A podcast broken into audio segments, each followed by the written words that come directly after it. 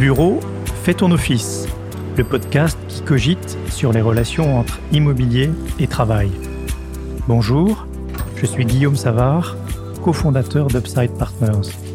En deux ans, le monde du travail a été bouleversé par un virus qui mute beaucoup plus rapidement que nos organisations et nos habitudes. Jusque-là confidentiel, le télétravail a ainsi fait une entrée fracassante dans l'entreprise pour y prendre une place durable et significative. Le travail devient hybride et le défi qui en résulte pour les équipes de management est immense. Fervent défenseur du travail à distance ou partisan du retour temps plein au bureau, nous sommes collectivement contraints d'affronter cette nouvelle donne. Alors que la première saison de notre podcast s'est intéressée aux conséquences immédiates de la pandémie sur l'immobilier d'entreprise, durant cette deuxième saison, nos entretiens enregistrés impliqueront des théoriciens et des praticiens de l'organisation du travail et du management pour tenter d'y voir clair dans ce nouveau monde qui s'ouvre à nous. Vous attendez des réponses pour tirer le meilleur parti du travail hybride, cela tombe bien, vous êtes au bon endroit. Installe-toi. C'est que de l'audio, il y a du visuel Non, c'est que de l'audio. Très bien, donc si je suis pas coiffé, je m'en fous. Je prends un peu d'eau. Je ne suis pas maquillé, tout va bien. Marc Oppenheim, bonjour. Bonjour. Vous êtes directeur général de Crédit Agricole Immobilier, autrement dit, à la fois le banquier de l'immobilier, du secteur immobilier, et le directeur immobilier d'une banque. Crédit Agricole Immobilier, fin 2020, sous votre contrôle, Marc, c'est 750 collaborateurs dans toute la France, 640 millions d'euros de chiffre d'affaires en promotion tertiaire et résidentielle, et environ 3 millions de mètres carrés sous gestion. Au titre de vos fonctions, vous êtes extrêmement bien placé pour nous partager votre vision de la situation des différents marchés immobiliers en France, dans un contexte où nous pouvons avoir l'impression que le sol se dérobe sous nos pieds. On en parlait lors de votre arrivée ici. Rien de tel donc dans ce contexte qu'un bâtisseur comme vous pour nous rassurer. Donc, cher Marc, bienvenue. Comme toujours dans notre podcast Bureau fait ton office, trois, trois mouvements, trois grands thèmes. Et je voudrais peut-être démarrer euh, en, en ayant votre avis sur les, conditions de marché actuelles. La BCE a, récemment relevé ses taux directeurs. Est-ce qu'on peut dire, est-ce que selon vous, cela clôt une séquence d'argent facile euh, suite aux mesures qui avaient été prises euh, en en 2008 pour euh, relancer l'économie et sortir de la, grande récession suite à la crise des, subprimes? Quel est votre sentiment? Est-ce qu'une une page se tourne et qu'un un nouveau chapitre s'écrit? Vous êtes dur avec moi, Guillaume, parce que bah, c'est quand même beaucoup plus facile de prévoir le passé que l'avenir. Donc je vais me lancer, mais euh, je mets tous les disclaimers habituels. Je ne suis pas banquier central et encore moins de vin. Ce qui est à peu près sûr, c'est que au moins pour euh, une période donnée, si je devais me lancer, euh, c'est euh, un an et demi, deux ans. On est dans une période d'inflation significative. Et euh, la bonne gestion des banques centrales fait que euh, l'argent euh, doit coûter quand même à peu près à long terme autant que l'inflation. Et donc l'argent gratuit pour deux ans, C'est fini. c'est fini. Voilà. Donc ça, c'est une certitude. On a perdu l'habitude, ça fait presque 15 ans.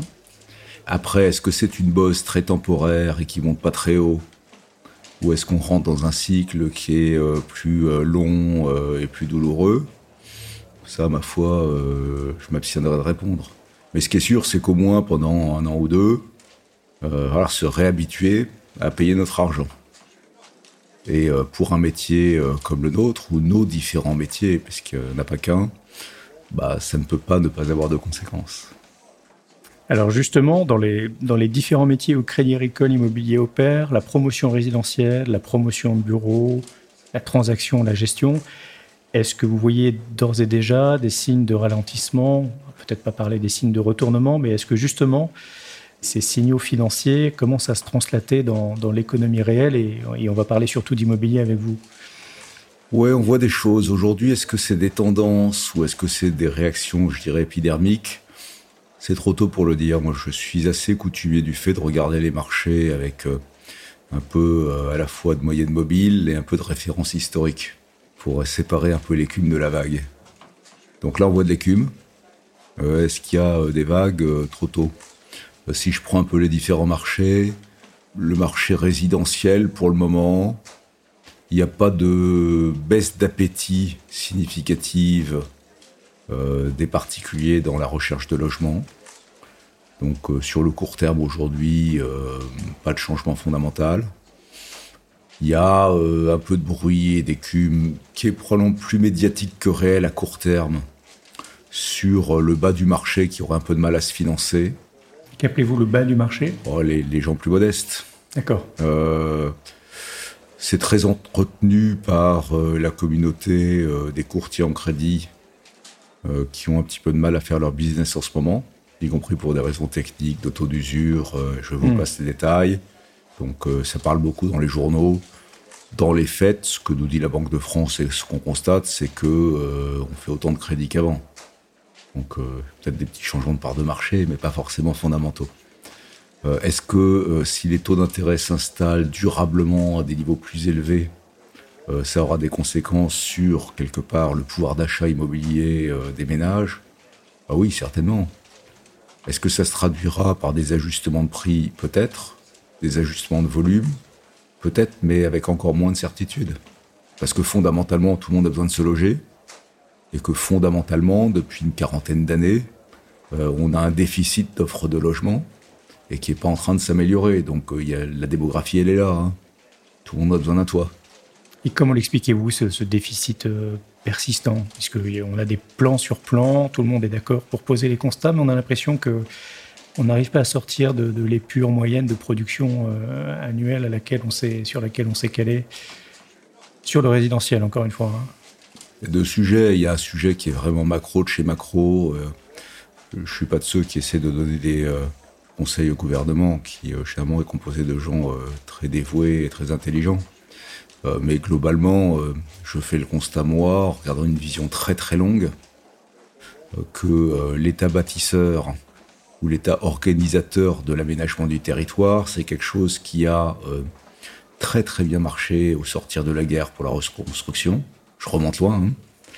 Hein. qui a très très bien marché pour une quinzaine d'années, en gros de 1962 à 1975 où l'État a organisé la sortie de terre de ce qui compose aujourd'hui quasiment 30% du parc de logement en France en 15 ans, poussé par, euh, je donnerai deux exemples, hein, mais on parlera d'autre chose que du logement après, mais en 62, il y a un million de personnes qui ont débarqué avec une valise en carton à Marseille, et il n'y avait pas de maison pour les accueillir.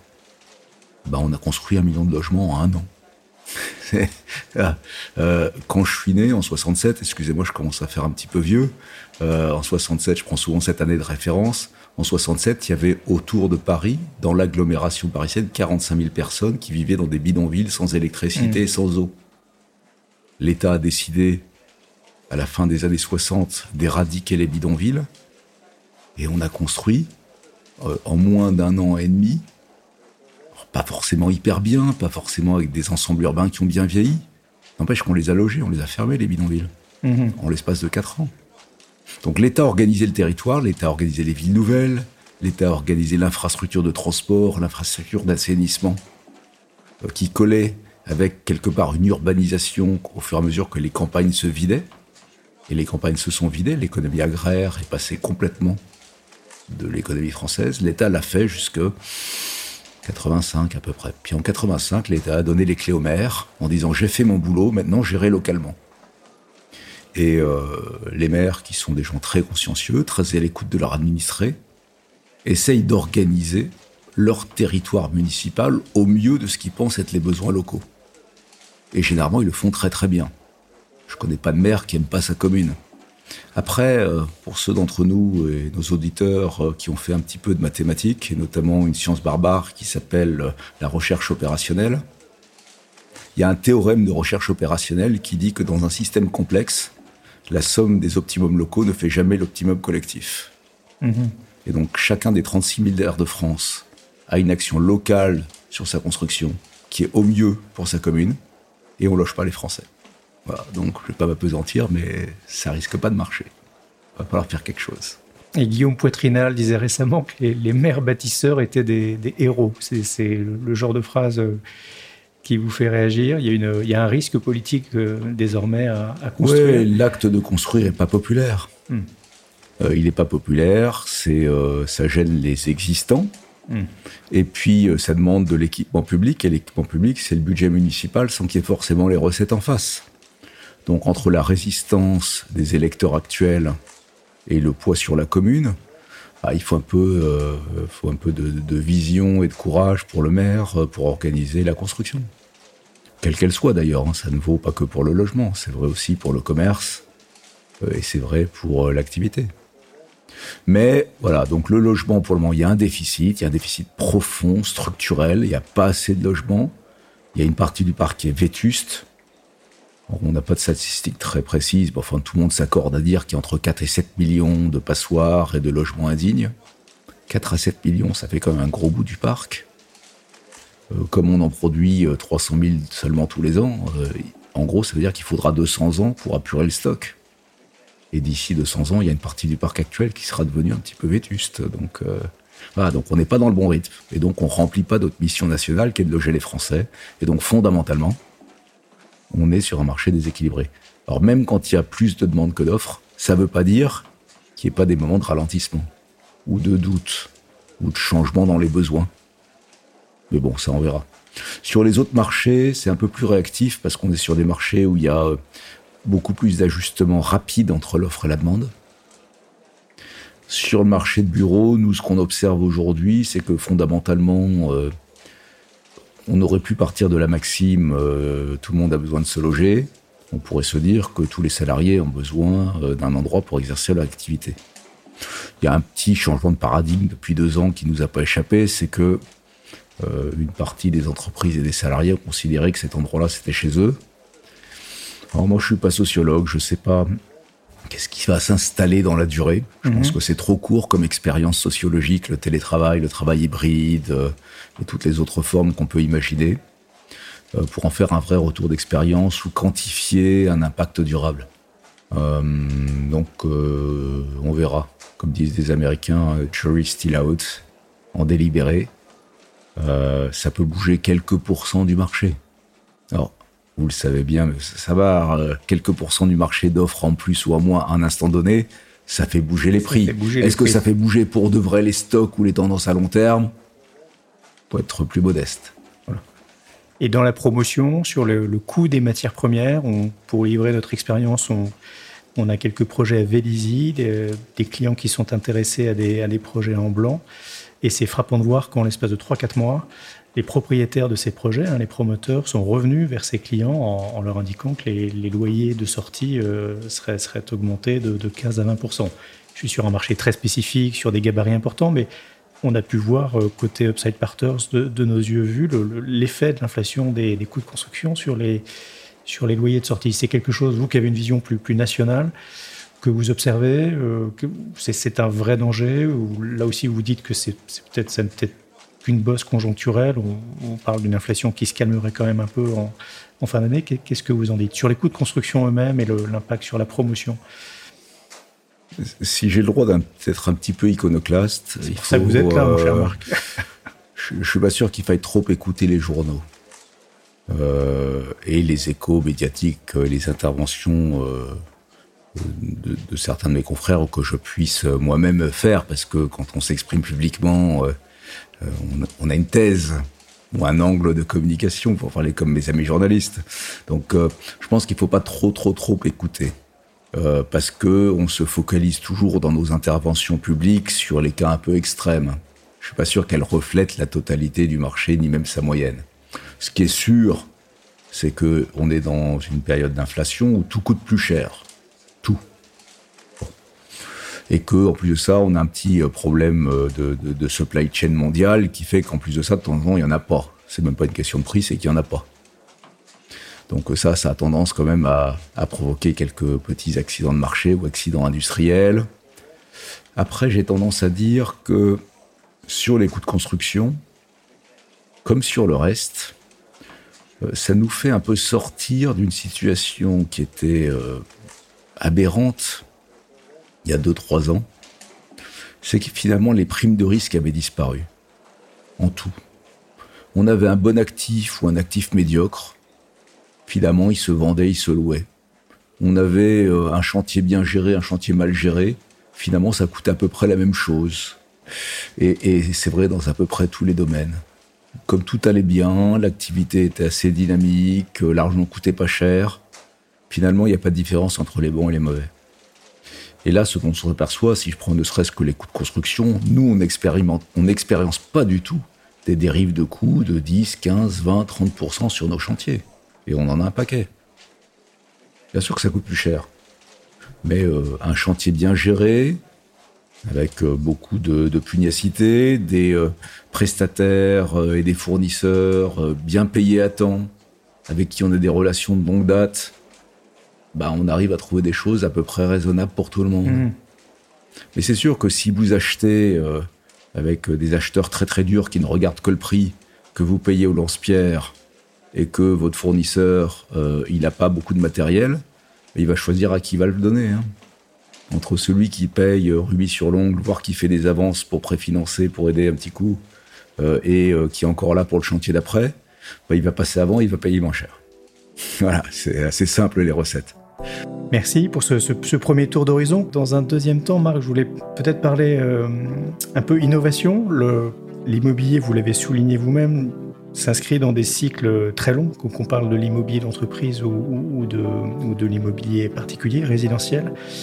Et on peut avoir le sentiment que l'innovation a, plus de mal qu'ailleurs à se, à se déployer, à s'ancrer dans les pratiques. Est-ce que vous partagez ce constat? Je, sais que vous, vous aimez ce, sujet, tout, ce qui tourne autour du, digital et de la tech ou de l'innovation en général. Est-ce que, vous partagez cette idée que l'immobilier serait en retard en matière d'innovation technologique ou en matière de, nouveaux usages par rapport à d'autres secteurs peut-être plus, si ce n'est concurrentiels, en tout cas sur des cycles un peu, plus courts?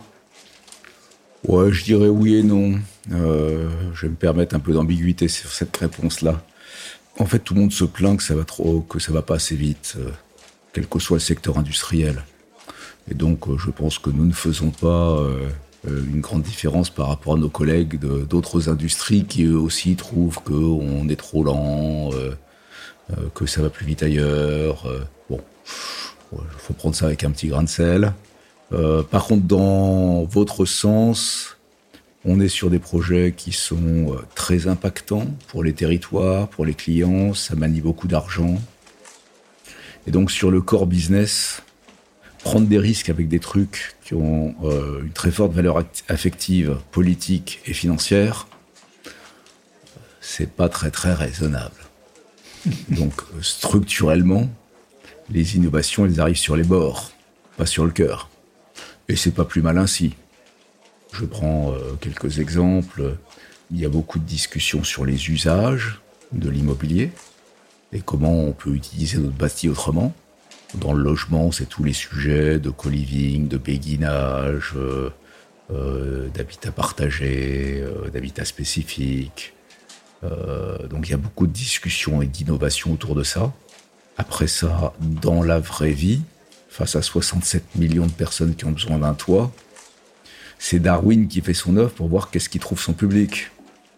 Et comme les gens changent pas de maison ou d'appartement euh, tous les quatre matins, avant de voir si une idée, elle a, alors je vais parler comme les startups, si elle a de traction, si ça prend, bah, c'est des cycles où il faut 4-5 ans pour qu'il y ait assez de gens qui déménagent dans la population du petit créneau concerné pour voir si oui ou non elle trouve euh, son bonheur dans ce qui lui est proposé.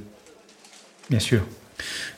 si on est dans l'innovation financière, il y a plein de gens qui se posent des questions dans le monde du logement euh, sur euh, comment on peut acheter autrement si on souhaite acheter.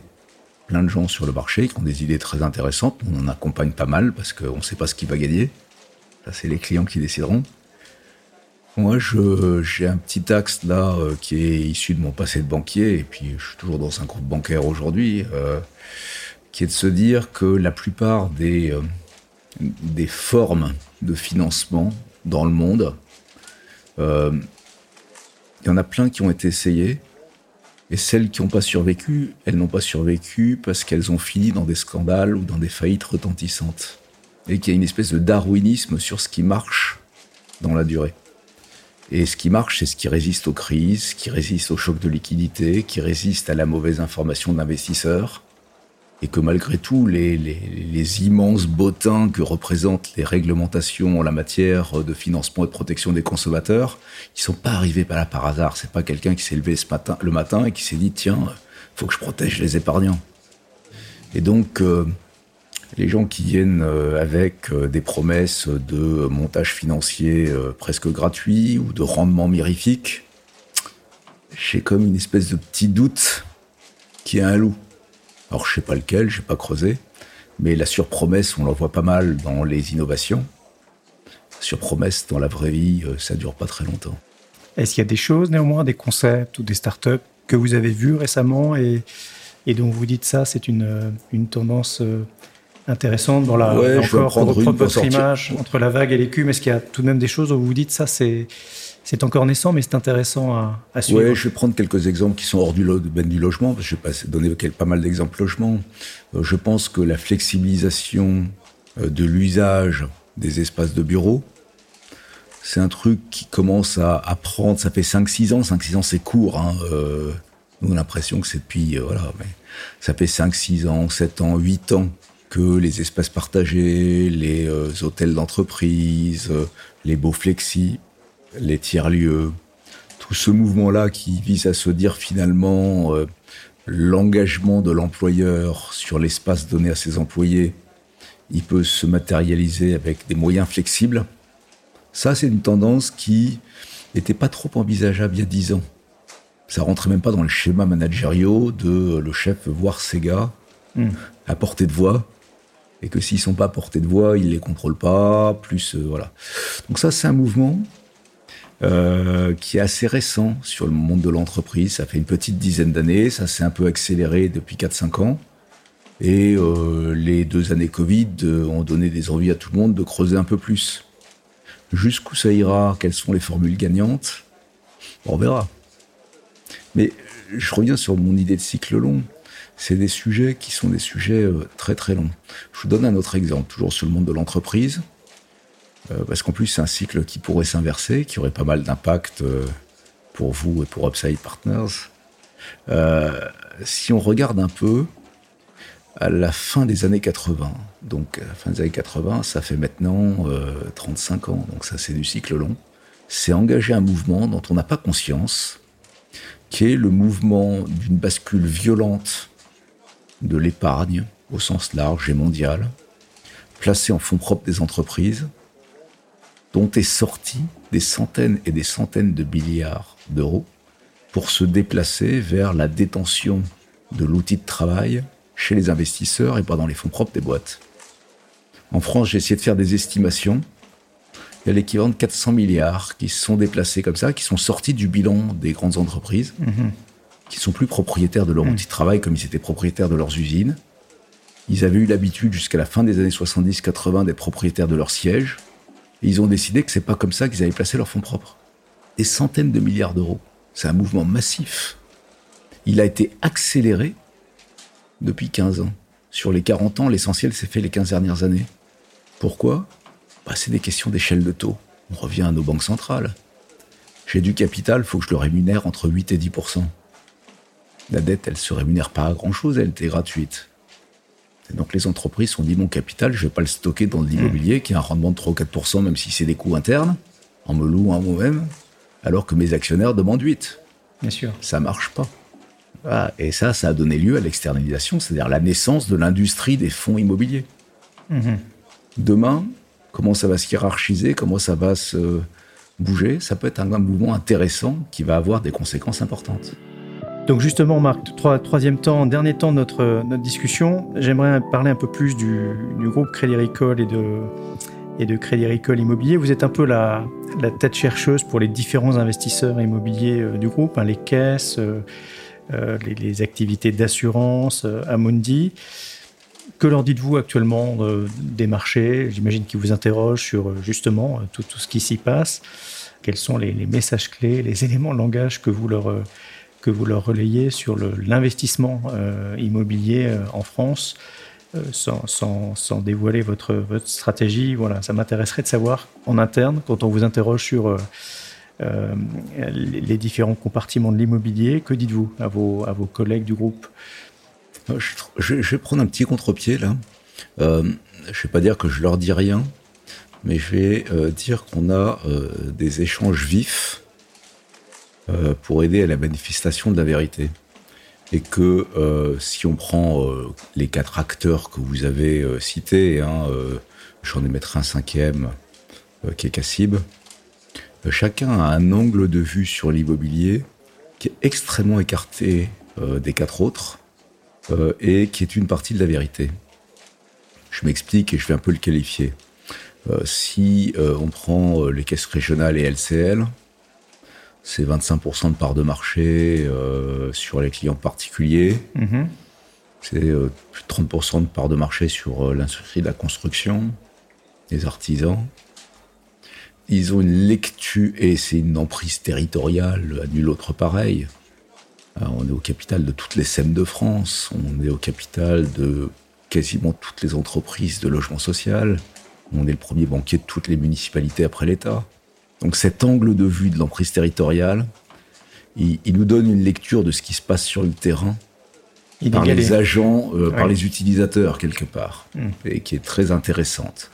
Si je prends euh, l'autre euh, entité bancaire du groupe, Cassib, la banque de gros de la banque de gros, bah, c'est le financeur de la profession. C'est le premier financeur de la promotion et c'est le premier ou le deuxième banquier de tous les majors de la construction. Donc l'angle d'attaque est là. Hmm. Euh, complètement euh, différent parce que c'est pas les mêmes acteurs et le point de vue des mêmes acteurs. Euh, si je prends Predica et Amundi, à eux deux, bah, c'est probablement le premier investisseur institutionnel privé en France. Je sais pas le chiffre, mais c'est des dizaines et des dizaines de milliards investis dans l'immobilier sur le territoire, en direct et en indirect. Euh, parce qu'au passage, on est aussi le premier, le deuxième ou le troisième euh, actionnaire euh, de Nexity, Gessina et tous les autres grands acteurs. Altaria.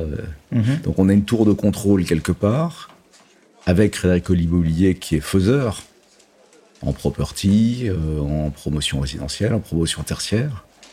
Et donc la combinaison de ces angles de vue nous donne de la lecture marché. Et on a tous des lectures qui sont divergentes parce que le rôle des acteurs aujourd'hui n'est pas aligné. Mhm. C'est pour ça, je pense qu'il n'y a pas de direction au marché aujourd'hui, euh, parce qu'il n'y a pas encore un alignement euh, des faiseurs, des investisseurs, des utilisateurs et de la puissance publique qui irait dans une direction ou hyper enthousiaste ou hyper dépressive, de plus, de moins, de différent. Tout le monde est en train un peu de regarder comment bouge le monde, et chacun partant de son histoire et de son patrimoine, se dit je fais un petit pas de côté dans un sens ou dans un autre. Les tendances de marché, c'est quand tout le monde marche de la même manière. Mhm. Il n'y en a pas encore aujourd'hui. D'accord. Donc aujourd'hui, on est sur un marché qui est un peu expectative, là. En attendant la direction. Et justement, pour prolonger votre point sur les, la différence d'angle de vue, le, vous avez été banquier, vous, vous êtes très impliqué maintenant dans, l'immobilier, à la fois comme euh, occupant et comme, comme propriétaire, bailleur ou investisseur quels sont, vous, Marc, vos, propres indicateurs personnels pour, pour, vous faire une religion sur la, valeur d'un actif? On, a finalement des indicateurs assez roboratifs, hein, le, loyer de présentation, les, très poétiques mesures d'accompagnement, éventuellement la manière dont l'actif euh, est, financé. Euh, vous, à titre personnel, quand on vous présente un dossier d'investissement ou qu'on vous demande un avis sur un dossier d'investissement, est-ce qu'il y a d'autres indicateurs que vous utilisez pour essayer de vous forger une, conviction, une religion? Ouais, j'en ai trois. Euh, l'emplacement, l'emplacement et l'emplacement. D'accord, au moins c'est... Fondamentaux. Euh, il y a un moment, il faut quand même revenir à c'est quoi l'objet, c'est quoi sa qualité de bâti? Et la qualité de bâti, c'est quelque chose qui s'apprécie avec les normes du moment. Et les normes, elles sont euh, techniques, environnementales, euh, performance, euh, luminosité, enfin tout ce qu'on veut. Et puis ça, il y a des questions de mode. Enfin, est-ce que c'est un bel objet au sens bel, bel et beau et bon? Et où est-ce qu'il est?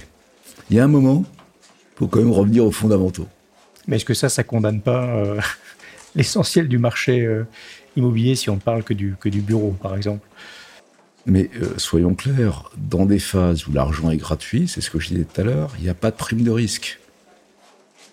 Dans des phases où l'argent vaut quelque chose, et où les gens cherchent à en avoir pour leur argent, pour parler de manière euh, très brutale. On en revient au basique. Eh ben, on revient à est-ce que c'est bien, est-ce que c'est pratique, est-ce que c'est bien situé, est-ce que je vais pouvoir le louer quand je suis propriétaire? Bah, Est-ce que je vais pouvoir le louer dans un marché détendu? Bah, Il faut que le loyer soit pas trop mal, et puis surtout, il faut qu'il soit bien placé, hein, parce qu'autrement, il n'y aura pas d'employé qui va vouloir y aller. Et vous vous attendez de ce point de vue-là à, à, à, la sortie d'actifs euh, distressed, à des, à des ou c'est encore trop tôt, peut-être trop tôt, pour le trop dire. Tôt, oui. Trop tôt, trop tôt. Par contre, ce qu'on voit, c'est que en ce moment, en instantané, donc là, on est dans l'écume, euh, le QCA se tient bien. Mm -hmm. Et dans le QCA, surtout les trucs bien foutus. L'actif qui a un défaut, même dans le QCA, euh, c'est un peu plus dur. Mais l'actif qui a un défaut dans un où il n'y a pas de transport, euh, bah. Assez dirimant, oui. Bah, bah, bah voilà. Euh, là, c'est le balai de pique pour l'investisseur. Et quittons un peu le domaine de l'investissement, Marc, pour, pour peut-être conclure notre discussion. Toujours en, en, profitant du fait que vous avez ce double regard au sein du, du groupe Crédit Agricole, euh, occupant investisseur. Sur le travail hybride, on en a peu parlé tous les deux. Il y a beaucoup d'initiatives au sein du groupe hein, pour mmh. euh, tirer les conséquences de, de, ce que vous nous avez dit tout à l'heure sur l'émergence du, du, travail à, à, distance. Quels sont un peu les grands chantiers au sein du groupe et, et surtout, euh, vous, quelle est votre perception de, de ce phénomène? Au-delà du fait de savoir s'il va durer ou pas euh, Voilà, quels sont au sein du groupe Crédit Agricole les, ce que vous en entendez? Est-ce qu'il y a une, une, doctrine qui se forge à ce sujet? C'est un très vaste sujet. J'aimerais vous entendre là-dessus pour terminer. A une doctrine, on a un groupe très pragmatique, hein, c'est notre héritage paysan, donc on essaye des choses et on voit si ça marche. On est tous en train d'essayer, d'abord on est, beaucoup d'entreprises différentes dans un groupe qui est en effet euh, euh, nombreux, hein. je crois qu'on est 140 000 en France, mais dans plein de boîtes. Et donc euh, chacune des entreprises, fonction de sa sociologie de population employée, de son histoire, de son business, de ses contraintes opérationnelles, ben, essaye de, d'en parler avec les copains parce qu'on partage, mais de faire ce qu'il y a de mieux pour elle. Et donc on est tous en train d'essayer, je pense que c'est une des premiers enseignements qu'on peut avoir, c'est que il n'y a pas une boîte dans le groupe qui a dit euh, c'est pas pour moi. On a des entreprises qui ont des contraintes opérationnelles très fortes, avec du travail posté, euh, du contact client dans des agences de petite taille par exemple. C'est hyper compliqué parce que quand on est trois et qu'il faut être deux minimum mmh. légalement pour ouvrir, l'organisation de la permanence, c'est un sujet. Euh, quand on a euh, des contraintes opérationnelles, je pense aux traders en salle de marché, qui ont un équipement spécifique euh, très sécurisé, euh, enregistré, etc. Euh, on va pas le faire à la maison, ça, ou au troquet du coin. Euh, donc chacune des entreprises du groupe avec ses métiers, ses spécificités. Néanmoins, tout le monde a une partie de sa population, mmh. plus ou moins large, qui, euh, qui essaye le travail hybride. Quand j'y essaye, c'est qu'on a presque partout eu la prudence de nouer, quand on a fait des accords, euh, des accords qui sont tous avec des durées limitées, en mode expérimentation. Et on se revoit tous les ans et on voit s'il n'y a pas des coups de tournevis à mettre. D'accord. Je pense que c'est euh, les gens qui ont eu la prudence de dire bon, j'arrête les bureaux, tout le monde à la maison pour toujours. Souvent, quand ils ont besoin de changer après, le pour toujours revient un petit peu avec un goût amer. Euh, donc expérimental, adapté aux différents métiers, et on partage beaucoup sur les retours d'expérience. Euh, en quoi euh, ça a des bons côtés, quels sont les mauvais côtés, quand il y a des mauvais côtés, comment on les minore. Et quand il y a des bons côtés, ben, comment on les amplifie. On est jusqu'à présent, et j'espère que ça va durer sur un marché du travail qui est très tendu. C'est pas très confortable pour les employeurs, mais c'est une bonne nouvelle pour l'économie. Euh, que le chômage, c'est quand même une plaie pour la nation, euh, humaine et économique, hein, pas qu'économique. Euh, mais un marché de plein emploi ou de très bon emploi, ça veut dire que les employés dans le rapport de force bah, sont plus exigeants. Et donc euh, l'attractivité, c'est un sujet. Et ça passe par le. Et aujourd'hui, il y a une certaine aspiration au travail hybride. Mmh. Après, on s'aperçoit que dans certains types de jobs ou dans certaines formules de travail hybride, en fait, personne n'y trouve son compte. Et donc, il mmh. ne faut pas s'obstiner. Je donne quelques exemples qui courent beaucoup la presse. Hein. On sait très bien que la créativité, elle marche moins bien en hybride. Et donc, dans les métiers ou dans les phases de métier, parce que c'est pas tous les jours qu'on fait de la créa, c'est plus dur les brainstorms en distanciel. Euh, on sait très bien que l'informel ne passe pas bien. Et que la machine à café, c'est comme le lieu central de l'entreprise, c'est là où tout se fait. Pas où ça se décide, mais c'est là où on sait les choses. Et donc l'absence de machine à café, ça a un effet détrimental sur le travail d'équipe, sur la cohésion, sur la circulation d'informations. Mhm. On a tous besoin des petits bruits qu'on entend à droite et à gauche pour comprendre ce qui se passe. Bien sûr. Et à ce sujet, Marc, et pour euh, conclure peut-être, euh, nous avons beaucoup de DRH parmi nos, nos auditeurs. Quels seraient les, le ou les conseils que vous auriez à leur donner euh, sur le vaste sujet du, du travail hybride? Pour essayer de maximiser leurs chances de, de succès face à ce défi De la mesure en tout, comme toujours. Et donc, euh, les- mouvements brutaux en sociologie, ça marche pas bien. Euh, en immobilier non plus d'ailleurs, c'est pas terrible. Et donc, euh, on peut pas s'éloigner massivement et rapidement de la culture d'une entreprise et ses implantations physiques font partie de la culture.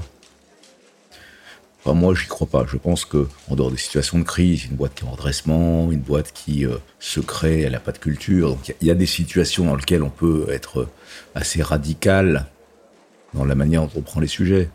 Mais autrement, euh, les cultures et leur propre, le propre d'une culture, c'est que la rupture brutale, c'est très douloureux. Donc, il faut vraiment qu'il y ait une bonne justification. Par contre, l'adaptation, c'est nécessaire. Il faut pousser les murs. Et donc moi, dans mon expérience, dans celle des clients pour lesquels on bosse en aménagement, parce que voilà, dans l'observation des populations dont euh, on a l'honneur euh, de, de gérer les bureaux, juste pour vous faire sourire, je suis le directeur général des services d'une petite ville de 14 000 personnes à Montrouge, avec une vision euh, je comprends le travail des DGS dans une mairie, c'est compliqué. Voilà. Bon, euh, donc on a un assez bon observateur euh, de cette vie de bureau. Euh, le travail hybride a des bons côtés quand il est fait avec raison. Le full distanciel, on va le réserver au temps de crise sanitaire. En tout cas, ça c'est une conviction personnelle. Parce que là, on maximise tous les inconvénients. Les, la flexibilisation de l'espace de bureau, qui est un rêve de directeur financier. Parce que c'est sûr, quand on constate les occupations avec le travail hybride, on se dit on a des mètres carrés en trop. L'optimisation doit être raisonnable. Euh, parce que d'aller chercher chaque euh, centimètre carré pour l'ajuster au ratio de présence, euh, on, passe à une expulsion forcée des travailleurs de l'espace de travail pour respecter les mètres carrés. Et du coup, on contraint le management. Une, entreprise en situation difficile peut comprendre un arbitrage euh, parfaitement normal de moyens. Une entreprise en fonctionnement normal mettre une contrainte sur le management et le fonctionnement des équipes pour gagner en mètres carrés. Il faut se poser la question de savoir ce qui coûte le plus cher, les mètres carrés ou la masse salariale. Parce qu'on va dégrader quelque part l'usage qu'on fera de la masse salariale. Donc le flex office, ça marche, on en fait, on en fait même en interne pour nous-mêmes. Donc avant de le conseiller à mes clients, on l'expérimente pour nous-mêmes. Euh, mais euh, les formules les plus extrêmes ont tellement d'inconvénients que jamais je les recommanderai à mes clients. S'il le veut vraiment, on le fera, hein, c'est son boulot. Mais euh, c'est pas terrible. On s'aperçoit, je donne juste un exemple orienté DRH, puisque c'était c'était votre prompt. Ce qui marche le mieux, nous, ce qu'on trouve dans euh, les, les- les expérimentations de Flex euh, ou d'autres modes de- d'office partagé, c'est de recréer des territoires d'équipe et faire du Flex dans des micro-territoires.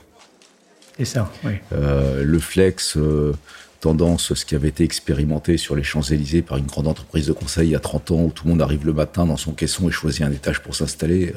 Les pauvres, on les cite toujours 30 ans après. Ouais, mais ça a pas marché. Oui, mais c'est intéressant parce qu'on voit ressortir ces idées-là, parce qu'on les trouve maintenant modernes, en ayant oublié qu'on les a expérimentées avec un succès modéré. C'est vrai.